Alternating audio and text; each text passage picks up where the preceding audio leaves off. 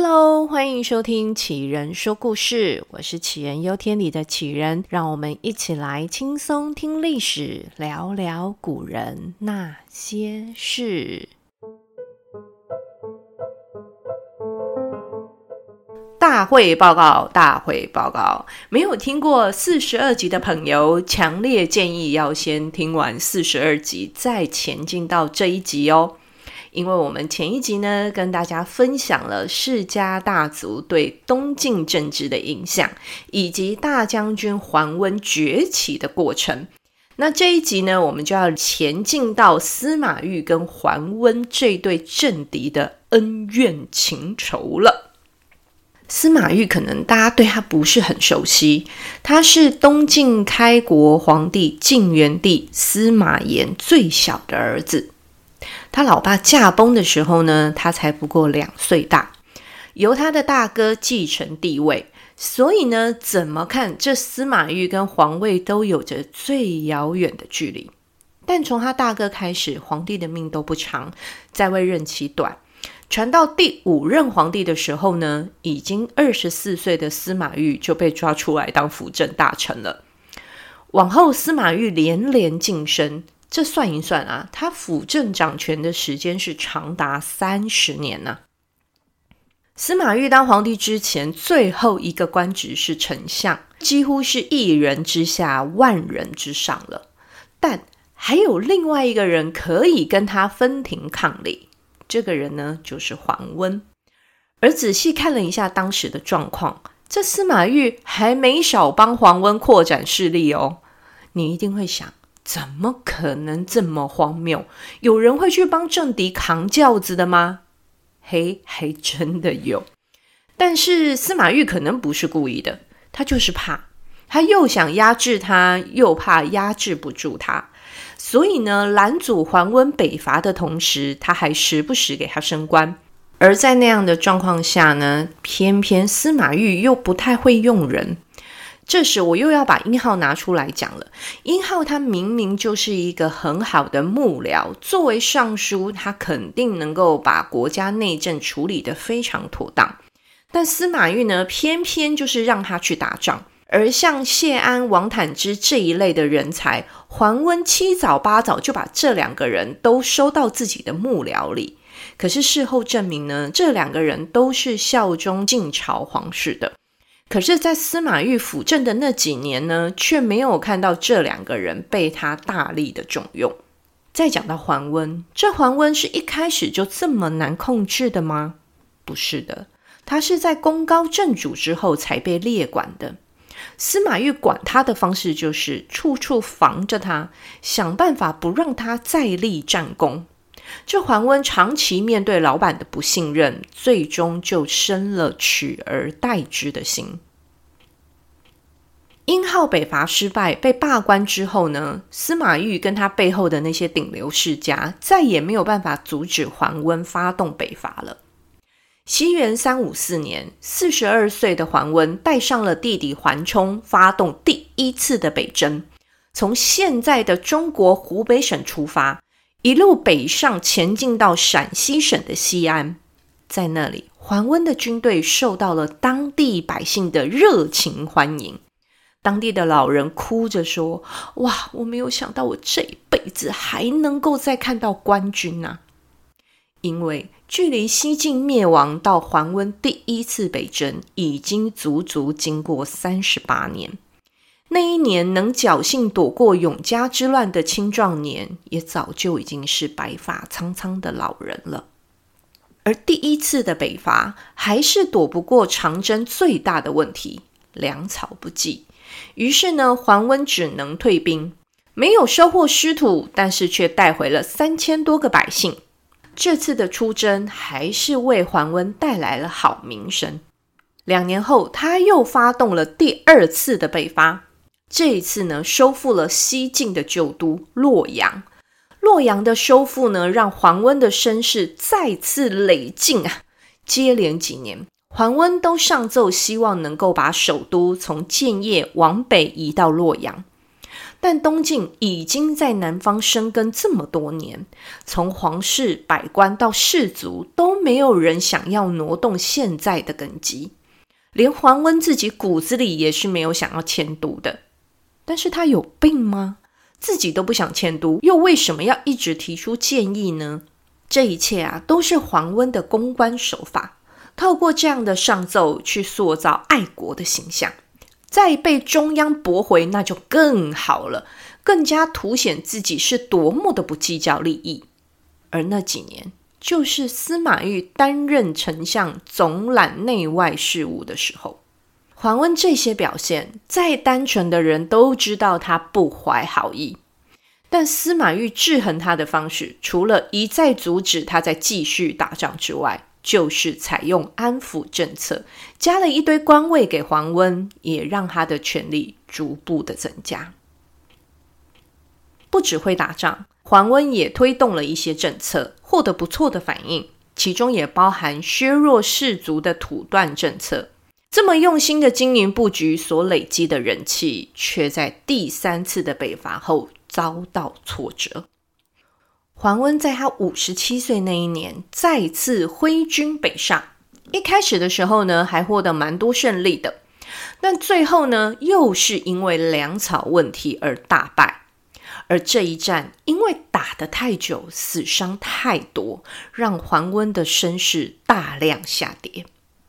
而在这个时刻，朝廷为了安抚他，还下诏封桓温的儿子为豫州刺史。刺史这两个字我很难念得好，豫州刺史。好，下诏封桓温的儿子为豫州刺史，担任刺史呢，就代表掌控着那一个地区的军政大权。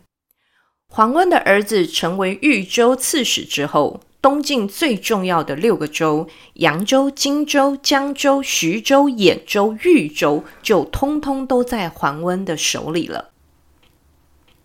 而那个时候在位的皇帝是晋废帝，这个名称听起来就知道他不吉利。这皇帝呢，基本上他没犯什么错，但最大的问题是他在位的期间刚好遇上了桓温急于弥补第三次北伐失败的负面形象。桓温那个时候已经快要六十岁了，他没有时间等名望声势的重新累积。主导废掉皇帝就是一剂猛药，可以震惊朝野。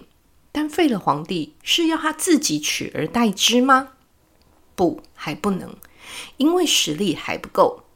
桓温虽然掌控最重要的六州，但除了根据地荆州之外，其他州的势力还不够深厚。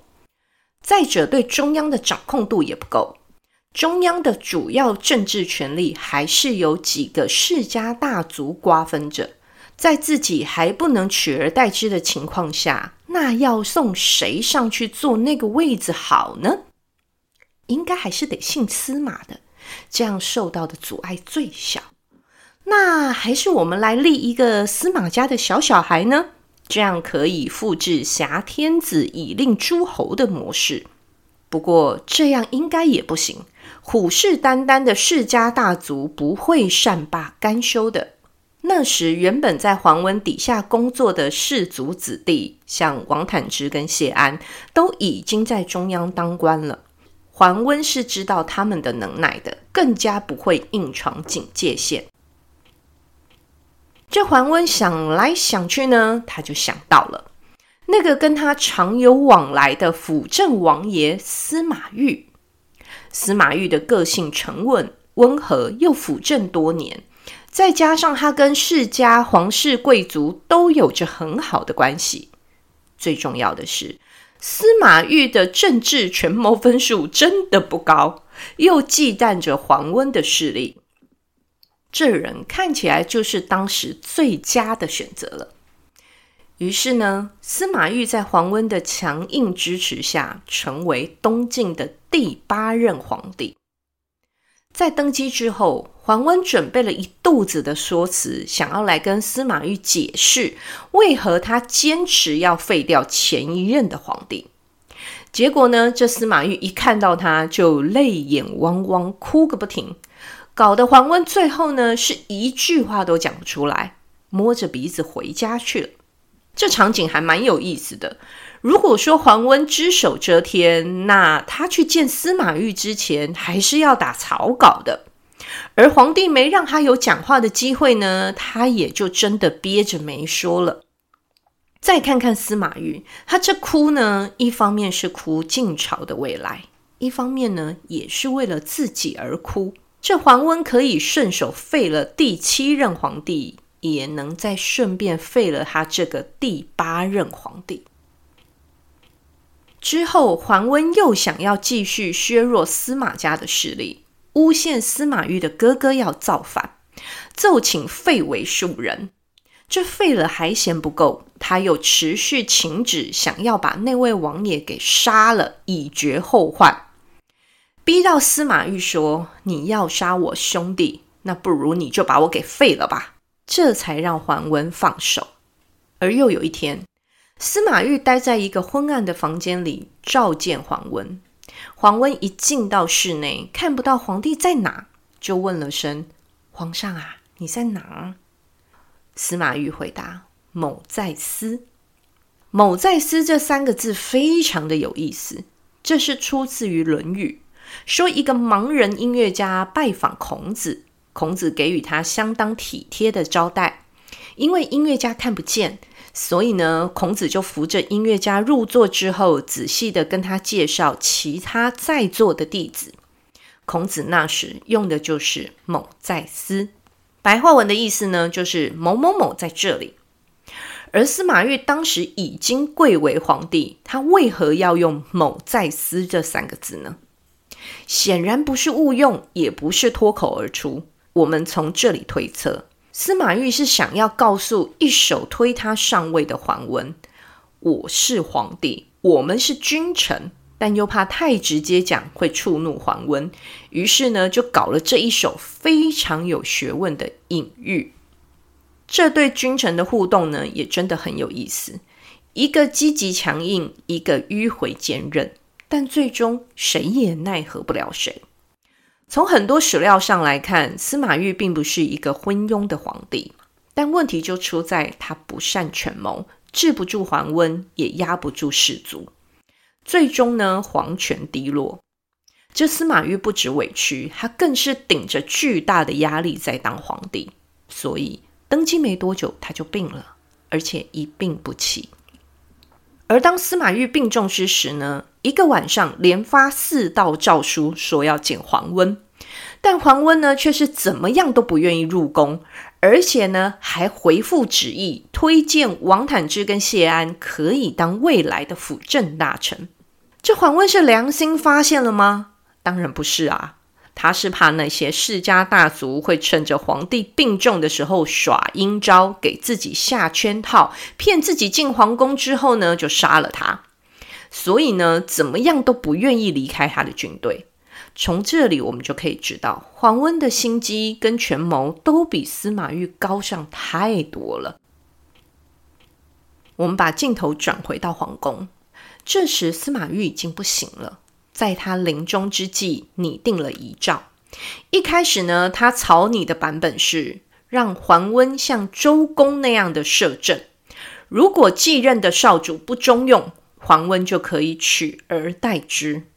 但这份草诏呢，送到了王坦之那儿，这一看不得了啊！王坦之立刻拎着草诏到司马懿的病床前，直接当着皇帝的面给撕了，还跟他说：“这个天下。”是司马家的天下，陛下，你怎么可以这样私相授受呢？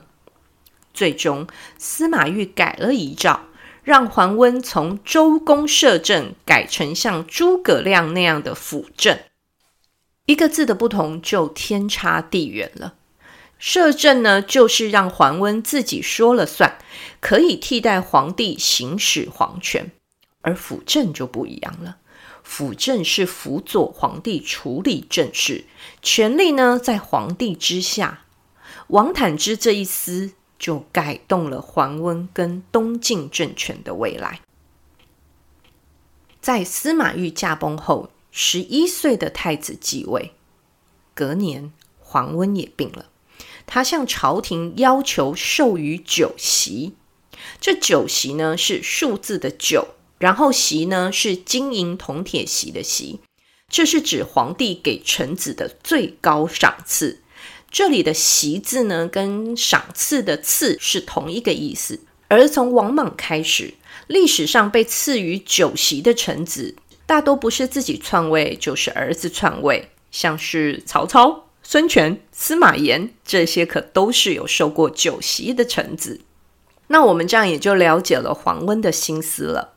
这个酒席他不是为自己求的，是为了他儿子，他没能完成的，希望儿子能够替他圆梦。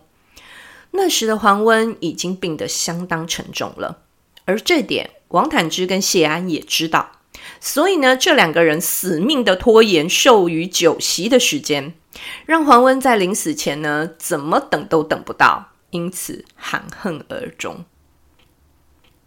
有时候呢，我们不得不感叹命运的安排。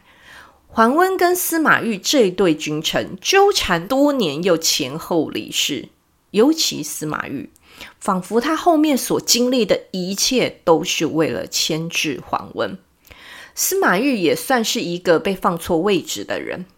从小生长在皇宫的他，个性沉稳、敦厚、单纯，而且呢，他还是清谈圈的意见领袖。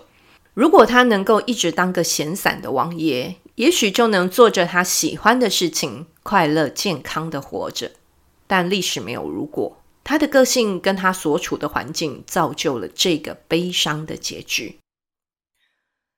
司马懿跟黄温相爱相杀的故事，我们就讲到这里喽。为大家送上幕后花絮：东晋最重要的六个州——扬州、荆州、徐州、兖州、豫州，一二三，嗯，那你干嘛住？等一下哦，等一下。花絮结束，回到正片。如果你也喜欢杞人说故事，就请订阅、送好评，外加推荐给你身边也喜欢听故事的好朋友啦！感谢大家，我们下集再见，大家拜拜。